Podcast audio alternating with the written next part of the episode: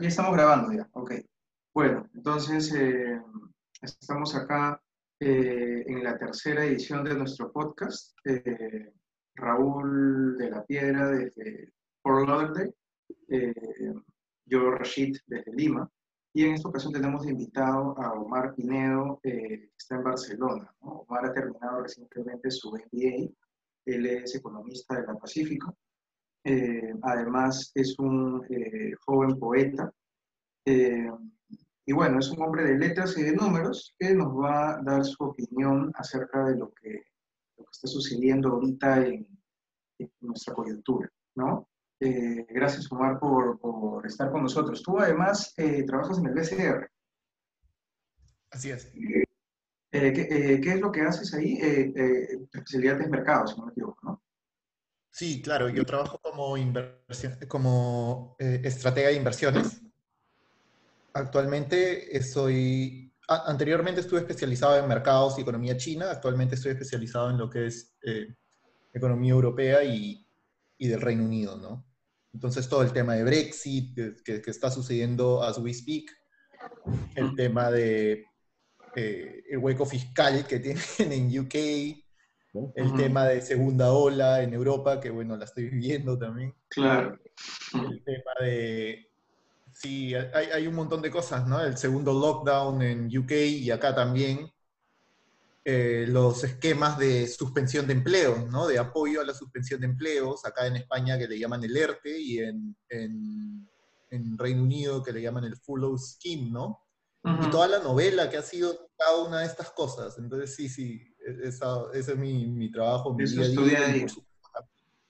Naturalmente, seguir todos los acontecimientos de Estados Unidos, ¿no? También que, el, o sea, las tres economías principales son China, Estados Unidos y, y Europa, ¿no? En el mundo. Entonces, uno tiene que estar siguiendo lo que, qué sucede en cada una de ellas para, para comprender, ¿no? Y un poco, un poco más desde esa perspectiva, ¿no? Eh, cómo, o sea, primero para empezar en, términos generales, bueno, hemos tenido toda esta semana recontra turbulenta acá en Lima, y se ha sentido a veces pues como una revolución francesa, no sé, algo así, eh, o como una primavera árabe, esa sería una mejor eh, analogía. Eh, ¿Cuál es tu opinión a lo que hemos llegado?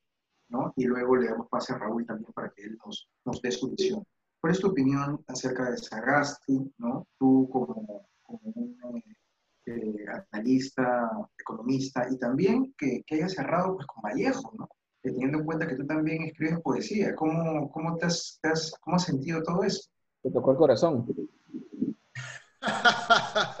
bueno, pues muy contento, ¿no? Eso justo también me lo preguntaron un grupo de amigos más, más temprano.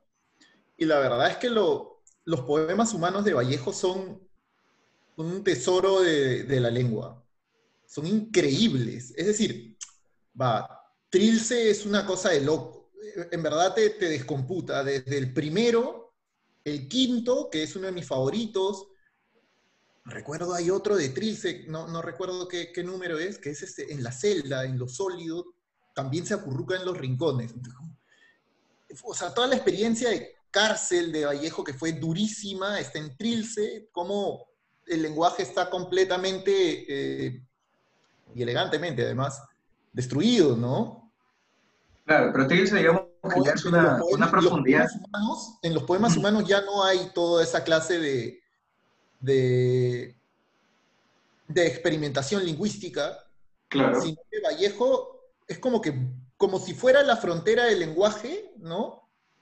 Y vuelve con un bagaje brutal de ahí, y, solo, y en poemas humanos lo emplea únicamente con el objetivo de transmitir. Y de hecho ese poema que recitó Sagasti es muy bueno, pero ni siquiera es de los mejores de poemas humanos. O sea, es discutible, ¿no? Para, o sea, por ejemplo, ese poema que eligió Sagasti es, es el favorito de mi mamá de poemas humanos, por ejemplo. El mío es eh, este ubérrima política, no recuerdo exactamente cuál es la, frase con la que arranca. Claro, me, viene, me viene a veces una gana ubérrima. política. Es mi pueblo favorito también, porque es súper feliz. Y de hecho, Vallejo ya en esa época tenía un dominio total del, de un concepto tan moderno como la pausa versal, ¿no? O sea, el, dominio de Vallejo, el dominio del lenguaje de Vallejo no se circunscribía a un tema métrico, ¿no? No se circunscribía a los metros clásicos. Hasta en Trilce, ¿eh? que hay mucho, mucha gente que dice que Trilce era, comenzó siendo una serie de sonetos que simplemente después, pues Vallejo como tasajeó, ¿no? Pero en Poemas Humanos tú ves que él usa de forma magistral la pausa versal, ¿no? En ese mismo poema hay un verso que es algo así como, este, eh,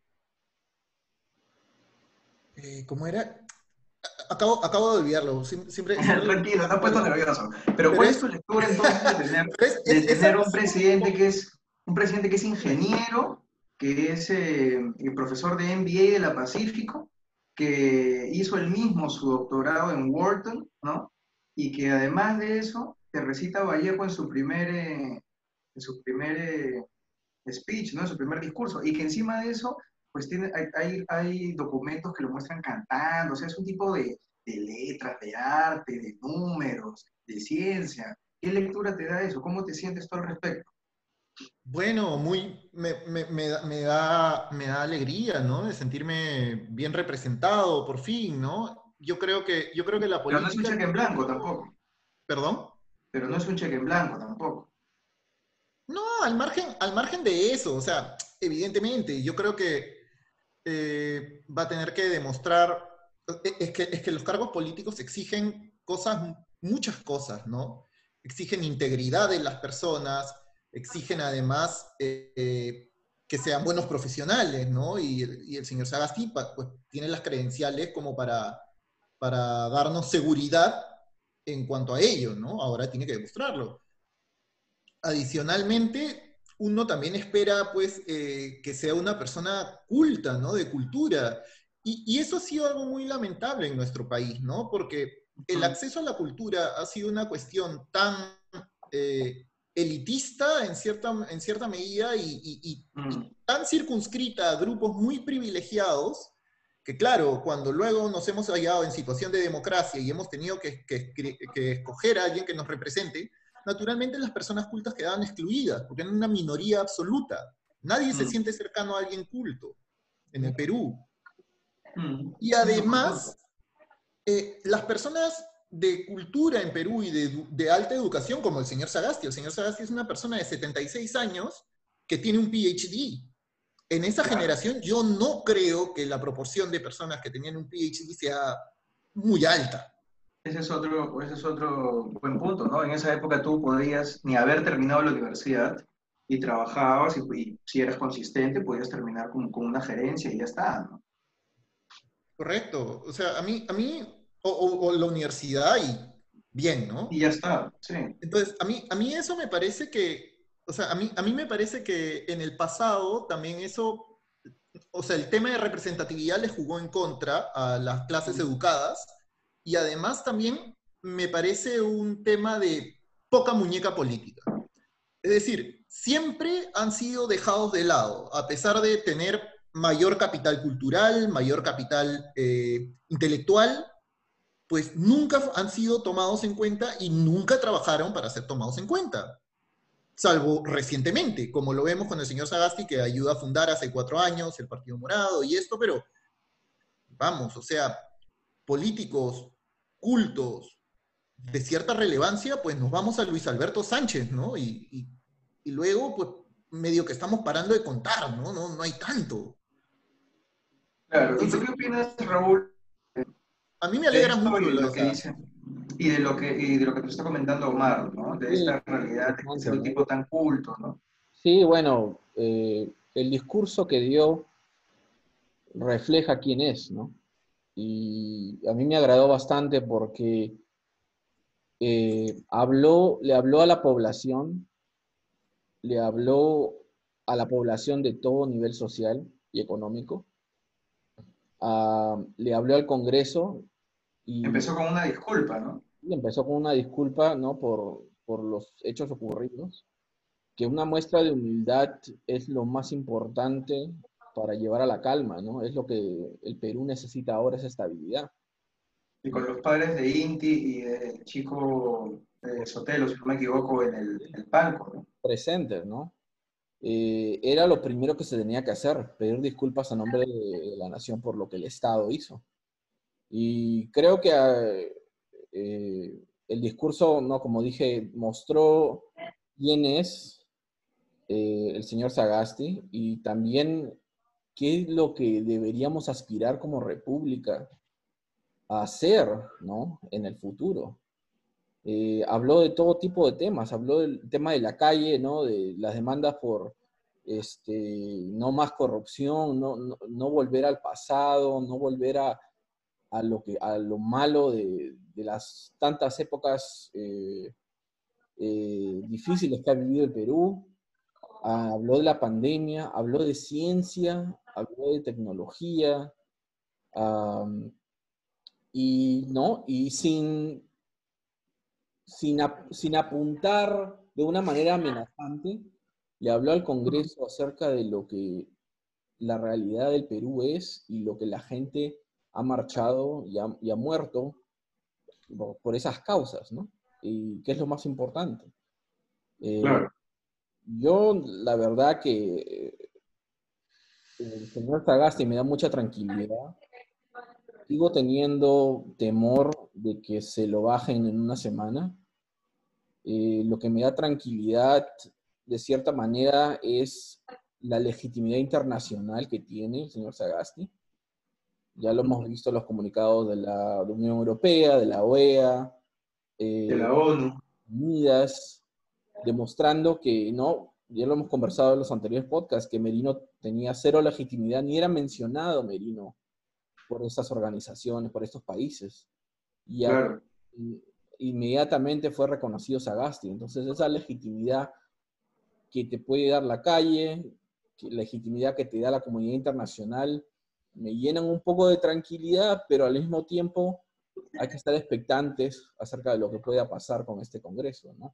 Eh, yo fuera en el Congreso, lo que haría es, muchachos, no hay que hacer absolutamente nada a menos que sea requerido por nosotros. Nada de reformas, nada de nada, a menos que sea absolutamente necesario. Y hasta las elecciones del 2021 y que Sagasti ayude a combatir la pandemia y ayudémoslo, y ya. Pero lamentablemente... Comportarte como un gobierno de transición de verdad, digamos. Correcto, ¿no? O sea, la pandemia es número uno y las elecciones son los número dos, ¿no?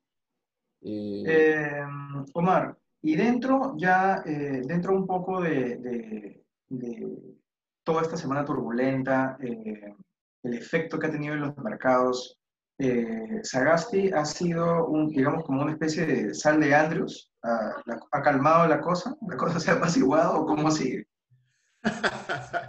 Por supuesto, y eso lo notas en el tipo de cambio rápidamente. El tipo de cambio llegó a 62, si no me equivoco. 362. Sí, sí, claro. No, 365. Eh, tú sabes, yo cada vez que veo esto sufro porque significa que divido mi, dinero por un, por un divisor más alto, ¿no? Entonces, entonces, sí, más o menos de 365 está actualmente en 357. Lo cual para dos días es una, una corrección importante. Claro, no había sido por un tema de incertidumbre eh, política. No, no, había otra, otra explicación. Claro que nuestro tipo de cambio viene siendo un desastre por nuestra mala performance en la pandemia. Y eso también lo ves claramente en el tipo de cambio que voló. Pero a pesar de que el dólar ha venido un poco cayendo, pero claro, el, el, el sol peruano pues ha caído más. Pero claro, luego de que ya estaba más o menos a un nivel estable, 358, así, ¡paf! Se manda 365 porque, claro, tienes tres presidentes en tres días. Ahora, tenemos dos, eh, tenemos hasta ahora, ¿no? Eh, corrígeme Raúl, no sé si en los últimos 20 minutos se ha elegido un ministro de Economía, pero hasta ahora eh, los voceados son Waldo Mendoza y se habló en algún momento de María Antonieta Alba.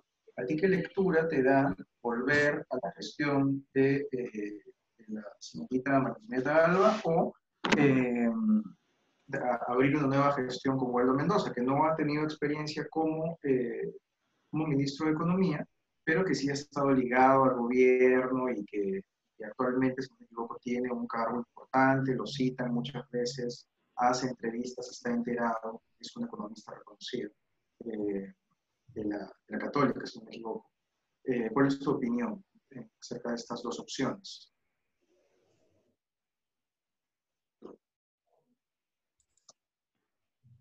Omar. Para mí Para ti. Para ti, para ti porque dije, ay, a Raúl, ¿no? ah, bueno. Mira, eh, yo creo que el señor Mendoza lo haría muy bien. Yo he leído algunas columnas de él y, claro, tú sabes, en, en economía la gente eh, eh, dices algunas ideas de izquierda y ya la gente está saliendo, co- corriendo del, del edificio, ¿no? Como si se estuviera incendiando, una cosa así. Pero, pero no, nada que ver. Y además, yo creo que haría un muy buen papel en, la- en, es- en lo- en estos meses, ¿no? Que hay, en los que hay que perfilar la recuperación económica, porque además de que es un economista muy responsable, eh, creo que tiene las ideas claras en cuanto al tema de segunda ola en Perú, que hay un, un riesgo mucho menor de segunda ola en Perú del, que, de- de- del riesgo de una segunda ola que había en Europa. Es decir, en un país como España, para, para comenzar, el gobierno ni siquiera ha presentado, el, el- ni siquiera ha publicado el estudio de cero prevalencia, ¿no? Lo cual me, pa- me parece, me, me parece pésimo. ¿Podrías eh, explicarnos un poco acerca de este estudio para la gente que nos está Claro, viendo? claro, claro. Mira, lo que pasa es que eh, mm, lo que se hizo en España en abril-mayo fue lo, en mayo más o menos, fue lo siguiente. Hicieron un muestreo estratificado, más o menos 80.000 personas. Eh, no o sea, por alguna razón no participaron 20.000, más o menos 70.000 personas, 70.000 muestras, eh, 70.000 tests de cero prevalencia. No solo test de saliva o rápido, sino de sangre también. ya, Entonces, ¿qué, qué hicieron con esto? Una muestra nacional para una, una muestra eh, representativa claro. De, a Ujú. nivel nacional y a nivel regional, además. ¿eh? O sea, esa muestra era lo suficientemente grande como porque sea representativa a nivel regional, como para ver qué nivel de incidencia había tenido la pandemia en España hasta ese momento. Ya, O sea. ¿cuántas personas habían infectadas en España? Porque claro, es que si, real, claro, si tú le haces test solo a los que vienen a la... A la al- no es representativo. Pues obviamente el número es mucho mayor. Entonces lo que determinaron es que la, proporción de infectados era 5% en ese momento. Claro, Es un montón. solo has tenido 5% de infectados, claro, es un montón, ¿no? De- de- ujú. pero... La posibilidad de una segunda ola es altísima, porque no vas a llegar a una inmunidad de grupo, pues, para nada.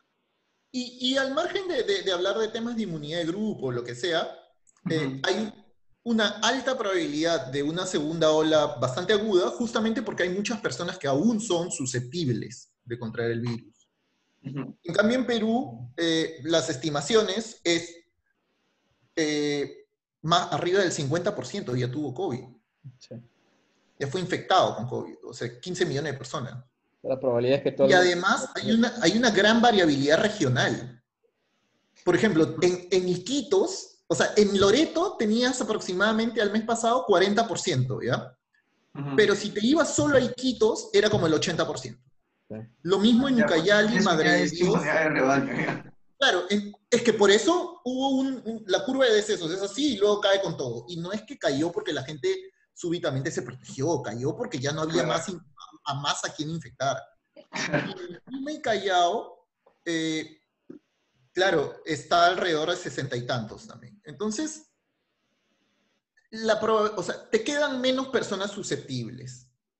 Claro. Y claro, Tú, en, lo en que- todo caso, tú tienes una lectura eh, como que bastante eh, precisa de esta data porque tú hiciste tus propios análisis, ¿no? Para todo el que vea esto que de pronto no te conozca, tú hiciste tus propios análisis, tus propias proyecciones, tú eh, tiraste tus cuadros y, y- y, pues digamos que es data de, de- de primera mano, no es que tú la estés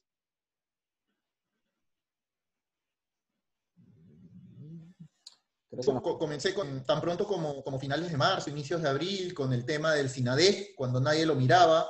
Después de eso, comencé con el tema de estimación implícita de infectados a partir del Infection Fatality Rate, que tampoco nadie lo miraba y recién hace un par de meses lo han empezado a ver. Y bueno, en verdad me, me alegra que se comparta la información y que más personas puedan acceder a lo que realmente está pasando y no, no, se, no se guarde. De hecho, el premier Marco Marto, Walter Martos, Marco Martos. Sí, Walter Martos. El, poeta. el premier Martos, en una de sus conferencias, dijo de que ellos calculaban, o sea, no habían hecho público el estudio de cero prevalencia, pero ellos estimaban que la proporción de infectados en Perú era 35% en ese entonces. Pero ¿qué pasa? Ellos llevan a cabo el cero prevalencia o, inician el cero prevalencia en septiembre. Y claro, a mediados de septiembre sí tenías 35%, pero a finales de, octubre ya tenías 50%. Entonces ahí, ahí, hay un tema que también es, es dinámico el asunto, ¿no? Entonces, volviendo a mí, me da mucha confianza en la recuperación económica que, que Waldo pueda, que el señor Mendoza... Sí, sí, Waldo Mendoza. El señor Mendoza pueda abrir, eh, acelerar un poco la, la, reapertura que es tan necesaria, ¿no? Para sectores como, por ejemplo, el, el sector de, de, restauración y alojamiento, que en verdad está 50% abajo. Está golpeadísimo, está 50% abajo con respecto a los niveles prepandemia ahorita. En, en el, claro, mira, justo había el último, el último reporte de, de, del INEI muestra eso, ¿no? Y que es uno de los principales drivers o, que, que, que, están quitando crecimiento, ¿no? Restando crecimiento a la actividad. El otro, sorprendentemente, es la minería. Es decir, la minería eh, pues no ha tenido un buen papel en nuestro país. ¿Por qué? Porque los precios de los minerales han subido fuerte. A ellos les deben, ellos deberían estar siendo el driver de la recuperación económica. Sin embargo, no lo están haciendo por un tema, no es por precio, sino es por cantidad. Y no producen más, pues porque han tenido problemas con el COVID. Es decir, no han controlado bien, no han implementado bien sus medidas sanitarias y eso es lo que, lo que está arrastrando también. Por ejemplo, del último mes Ah, disponible, que es septiembre, hemos crecido más o menos, o bueno, hemos caído, mejor dicho, eh, 7%. Y de ese 7%, menos 1.5 lo explica la minería. Otro menos 1.5 lo explica alojamiento y restaurantes. Entonces, no, no, no, tiene sentido eh, lo, lo, que está pasando con la minería, salvo que no han hecho bien el trabajo en implementar medidas sanitarias, ¿no? Entonces, ¿tú creerías...? Pero bueno, sí, sí. Yo, yo prefiero al, al, señor Mendoza que, que, a, que, a, que, a, la señorita Alba, sí.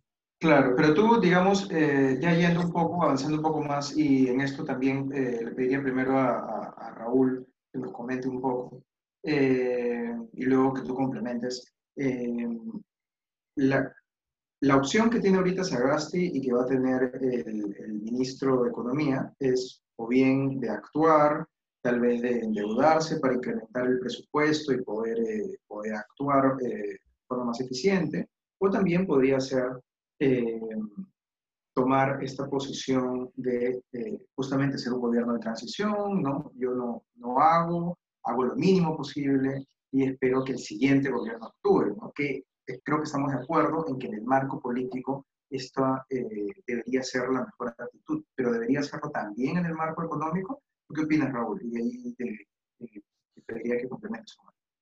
Eh, yo creo que lo principal, eh, eh, para responder tu pregunta brevemente, sí y no, -huh. porque lo principal ahora es mantener el gasto público, que es lo que verdaderamente está manteniendo a la gente, eh, ayuda a la gente, ¿no? Lo que está manteniendo la economía es el gasto público, porque Omar lo acaba de decir, hasta la minería no está ejecutando bien. Entonces, ¿qué le queda al país? Eh, uh -huh. Y no porque este gobierno es solamente una transición.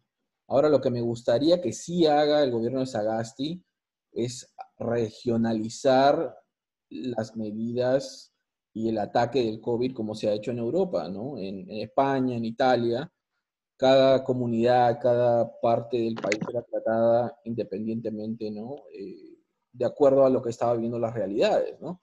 La comunidad de Madrid la comunidad de Barcelona, por ejemplo, eh, tenían medidas diferentes dependiendo de, de, los niveles de COVID, eh, dependiendo del tiempo, ¿no?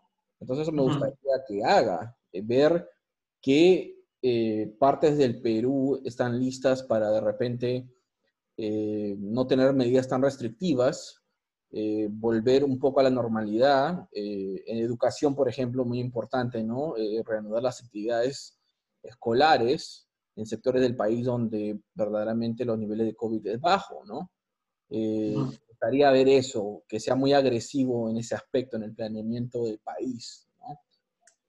¿Concuerdas, Omar, tú con eso? ¿Te gustaría una reactivación agresiva en la medida de lo posible por regiones, digamos? Mira, yo estoy de acuerdo con lo que acaba de decir Raúl. Es decir, eh, bueno, los ejemplos tal vez no fueron, no, fueron los mejores porque, claro, eh, el ejemplo específico de Madrid fue un desastre. O sea, justamente el gobierno regional de Madrid, que nunca se ponía de acuerdo con el gobierno nacional, causaron que Madrid sea un foco infeccioso brutal. Eh, Cataluña también un poco así fue el tema, pero menos, menos, eh, más, rápidamente se alinearon. Entonces, tiene, eh, yo, yo, yo estoy de acuerdo contigo en el hecho de que sí se debe regionalizar las medidas. De hecho, en Reino Unido implementaron un sistema como de semáforo, le dicen, ¿no? Como Tier 1, Tier 2, Tier 3, de alertas y cada, cada eslabón de alerta, de las tres niveles de alerta simplemente que había, tenía un conjunto claro de medidas, ¿no? Porque se había vuelto un desastre el Reino Unido también. Y yo creo que adoptar algo así rápidamente es, sería un gol, como, como, dijo, como dijo Raúl. Totalmente de acuerdo con esa idea. Okay. Eh, Ahora, en cuanto a la... idea es buena, digamos, y tú tomarías como, como marco la ejecución que ha llevado el, Reino Unido, por tener un ejemplo, ¿no? Bueno, la, que ha llevado el Reino Unido ahora, ¿no? Ex porque ex ante también fue otro desastre. Desastre, sí. Pero eh, en cuanto al tema del gobierno, yo creo que la, economía en este momento pues, ha caído básicamente ¿no? por, por, un tema de que el gobierno dijo, bueno, cierren todos, ¿no? Mm. mientras más mientras más aceleremos la reapertura, eh, más rápido también será, más rápida también será la recuperación. Es decir, yo creo que es más un tema de la CESFER que, un tema de, que el gobierno eh, genere un, déficit o un impulso fiscal fuerte en este momento. Ya no me parece el, me parece el momento, por ejemplo, de buscar inversiones de largo plazo en incrementar productividad. E-, ese, tipo, ese tipo de cosas sí me, sí me parecería positivo. No sé, las AFPs tienen un montón de bonos ahuesados. Eso podría, y, es de lo que está hablando justamente el, gobernador del Bank of England, ¿no? Eh, Andrew Bailey, está hablando de eso, de, oye, los fondos de pensiones tienen un montón de activos que son potencialmente líquidos en, su, en sus portafolios, pero nunca lo venden, o sea, solo están sentados en esos activos de largo plazo. Cuando en realidad, si van a hacer eso, mejor váyanse a activos que son un tanto ilíquidos, como por ejemplo infraestructura o real estate, ¿no? Eh, eh, inmuebles, ¿no? Entonces, que, también generan unos flujos de caja similares y más o menos estables, y pues tienes otra, eh, y, son de mayor impacto en productividad de largo plazo. Entonces creo que, creo que por ahí podríamos intentar hacer algo, pero el rol del gobierno en este momento ya es más bien de ir dejando hacer cosas lo más rápido posible, lo más rápido que nos, lo, que nos permita también la evolución de, de la pandemia.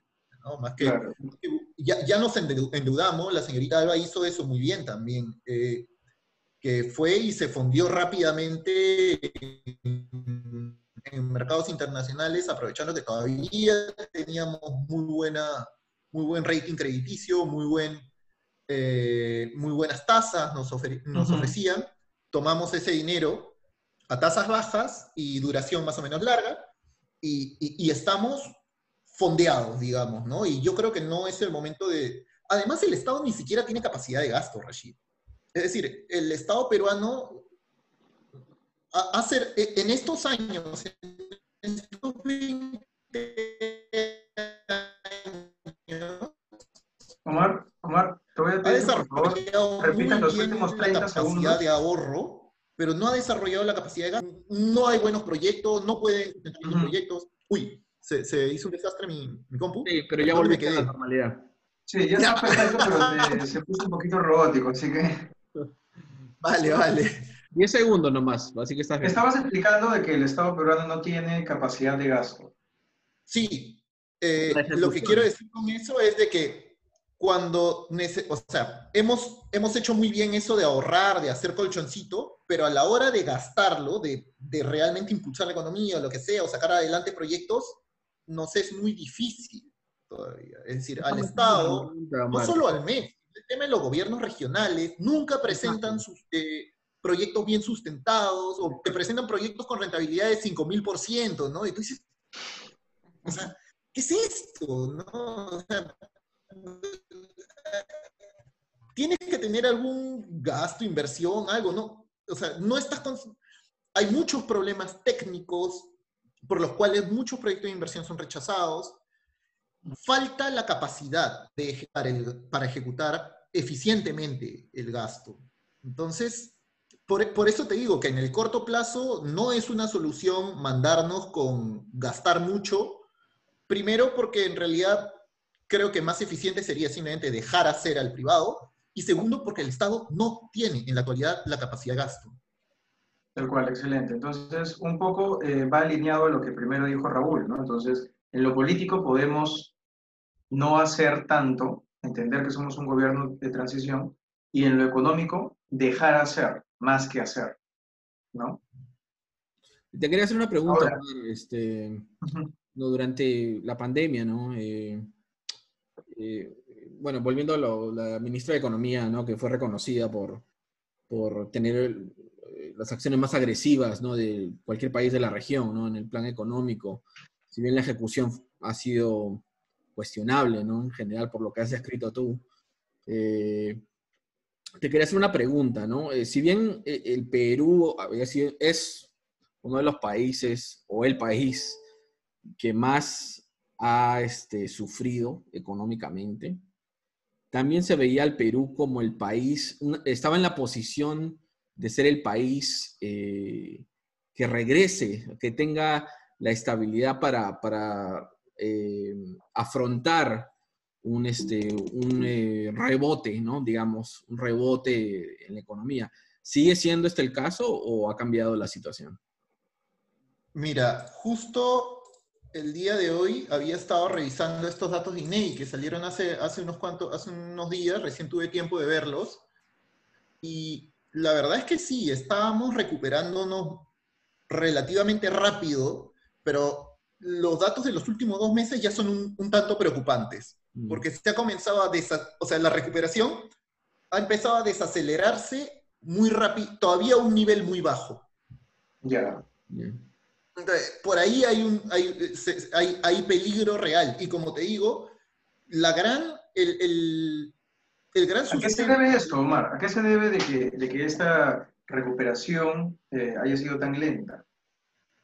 No, no, no, no es que sea lenta, ha sido rápida, pero ahora se ha desacelerado. O sea, eh, en lugar de seguir con una pendiente bastante empinada, digamos, pues la pendiente se ha, se ha empezado a... Claro, claro, a eso me refería. ¿A qué, a qué tú crees de que se deba esta, esta baja en la recuperación? Mira, la mayor parte de, de la caída, o sea, no la mayor parte, ¿eh? pero buena... ¿Mm? Ahí, ahora sí. Buena parte de la caída de Perú con respecto a otras economías de la región fue el tema de la minería es decir, en Chile, muy pocas minas dejaron de producir. Hubieron algunos, algunos, eh, algunas protestas y todo por mejores condiciones, pero ¿qué pasa? Claro, es que si uno se pone el polito, el polito rojo de Ollanta, uno dice, claro, los mineros, las condiciones de las personas, todos estamos de acuerdo ahí. Mm. Entonces, ¿qué sucede? Rápidamente reaccionaron, implementaron buenas medidas sanitarias y continuaron produciendo. Mina la escondida, todas las minas gigantes de Chile continuaban produciendo. Mientras que en Perú, la minería fue seriamente impactada por el COVID. Además de que la, la minería fue incluida dentro de las actividades que debían paralizarse durante marzo o abril. Oh, Entonces, claro, ahí hubo, un shock eh, de producción bastante fuerte. Y, luego, cuando... y, buena parte de lo que tú decías, Raúl, de, de, la fuerte reactivación, de la fuerte reactivación proyectada en Perú, se sustenta en la reactivación de la minería. ¿no? Porque en teoría debiera ser sencillo, porque vamos, no es mucha gente, y además son industrias que tienen, que, son avanzadas, tienen suficiente capital como para afrontar, poner, ponerle mascarillas a todos y, mejorar los procedimientos rápidamente. Pero no es el caso. Entonces, yo creo que ese es el principal eh, driver detrás del el hecho de que se esté desacelerando la recuperación en estos meses. Mm, ok, Em, a mí me gustaría ahora eh, tocar un tema eh, para los dos, aprovechando un poco el hecho de que, de que Raúl está en Estados Unidos y de que tú estás en Europa, ¿no? Eh, bueno, acá los medios de comunicación han sido fuertemente criticados, esta ha sido una movida, como todas las últimas movidas en el mundo, ¿no? Impulsada básicamente por la comunicación en redes sociales. Eh, probablemente sea una de las primeras, me atrevería a decir, en el mundo que ha sido impulsada fuertemente por TikTok. Porque TikTok antes no existía, ¿no?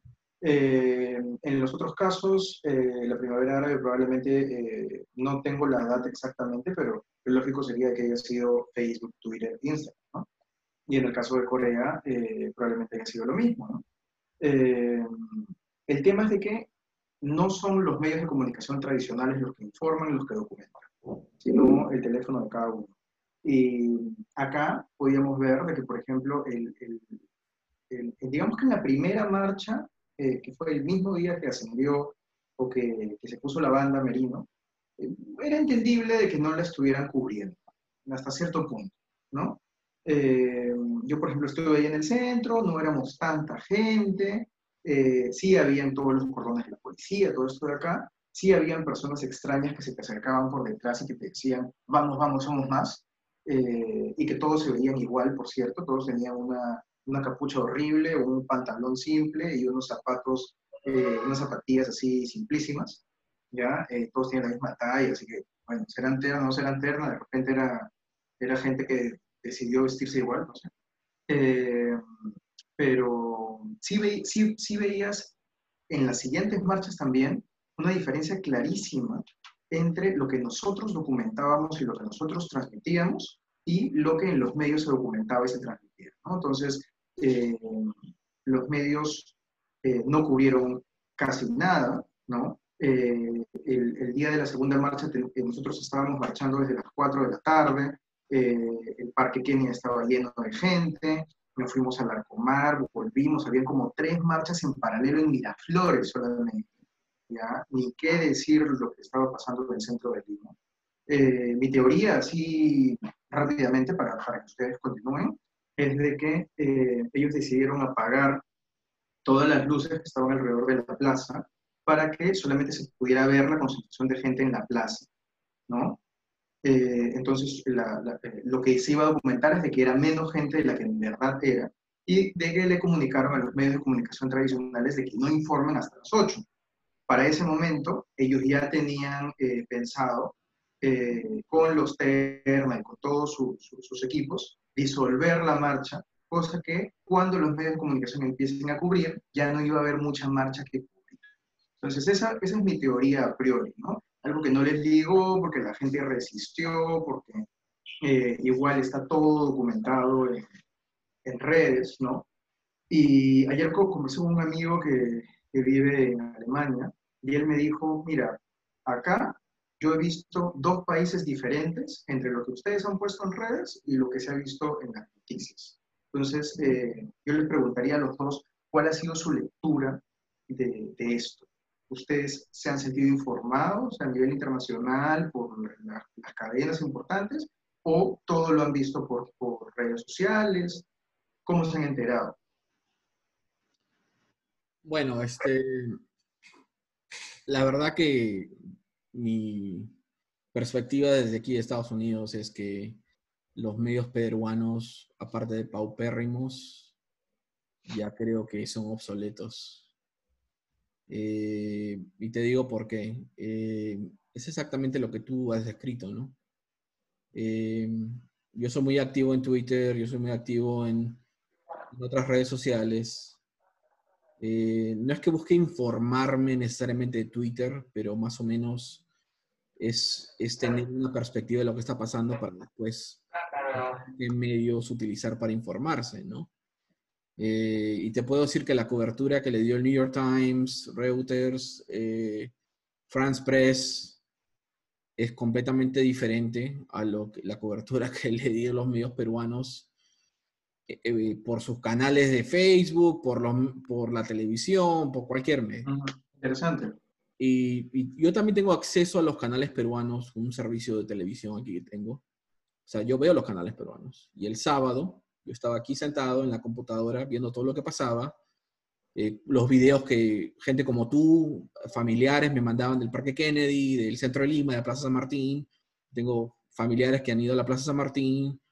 Todo era pacífico, todo era eh, espontáneo. Habían you miles de personas. Eh, y prendí la televisión para ver qué estaba pasando. Eran las 4 de la tarde, ¿no? Y estaban dando, creo que Marimar en el canal 4 y este, una novela turca en el 2 y así, pues nada. Cuando comienza a estallar la cosa ya, alrededor de las 8 o 9 de la noche, y no recuerdo bien si ya había un muerto o un muerto reportado, A las 8 y 18 falleció el primer chico. ya se comienza a, a- a esa hora se comenzó la represión en la avenida Bancay, por la cual yo me enteré por redes sociales, ¿no? Ahí recién comenzó la cobertura del Canal 4, ¿no? Hay excepciones, RPP, yo estaba viendo, Canal N, sí, estaban cubriendo, pero muy tibio, la verdad. Y, y como te digo, este, yo creo que uno de los grandes fracasos de este golpe de Estado ha sido no saber entender la realidad del Perú. Y, y a tu pregunta, la realidad específica en cómo se comunica el peruano de hoy, ¿ya? Eh, una de las estadísticas que creo que escuché es que por primera vez, eh, creo que más del 50% de peruanos es menor de 29 años, ¿ya? Mm, Eh, interesante estadística. entonces, las mentiras y las formas de manipular a través de medios convencionales de hace 30 años son desmentidas por la tecnología y la realidad del siglo XXI en dos, En minutos, en segundos. en segundos, sí. Porque hay 100.000 videos, 30.000 fotos, 40.000 canales de, de WhatsApp e Instagram, ¿no? mandándote información en tiempo real. ¿Ya? Entonces, esa, esa fue la experiencia que yo tuve desde aquí, desde, desde Estados Unidos. Me sentí mejor informado por ti y por el New York Times que, que por el Latina, el Canal 4. reportero de Canal 4 parado en la calle. Esa fue mi experiencia. Omar, ¿cómo lo viste en Barcelona? Bueno, aquí hubieron un par de marchas pequeñitas a las que fui. fui con mi cartelito. Está bien. Está bien. Y claro, claro, claro, bastante contento ahí con otra- otras personas también, ¿no? Peruanos. Eh, estuvo bonito. Sobre todo la segunda, ¿eh? La primera éramos poquitos. Y la segunda ya hubo más, gente en el Arco del Triunfo. Claro.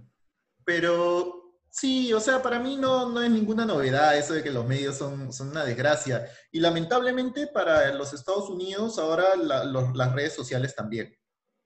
Es decir, para países todavía eh, periféricos como el Perú, pues las redes sociales todavía pueden servir, pues porque en realidad no, no les interesa a ellos ejercer ninguna clase de, de poder político sobre nuestra clase de países.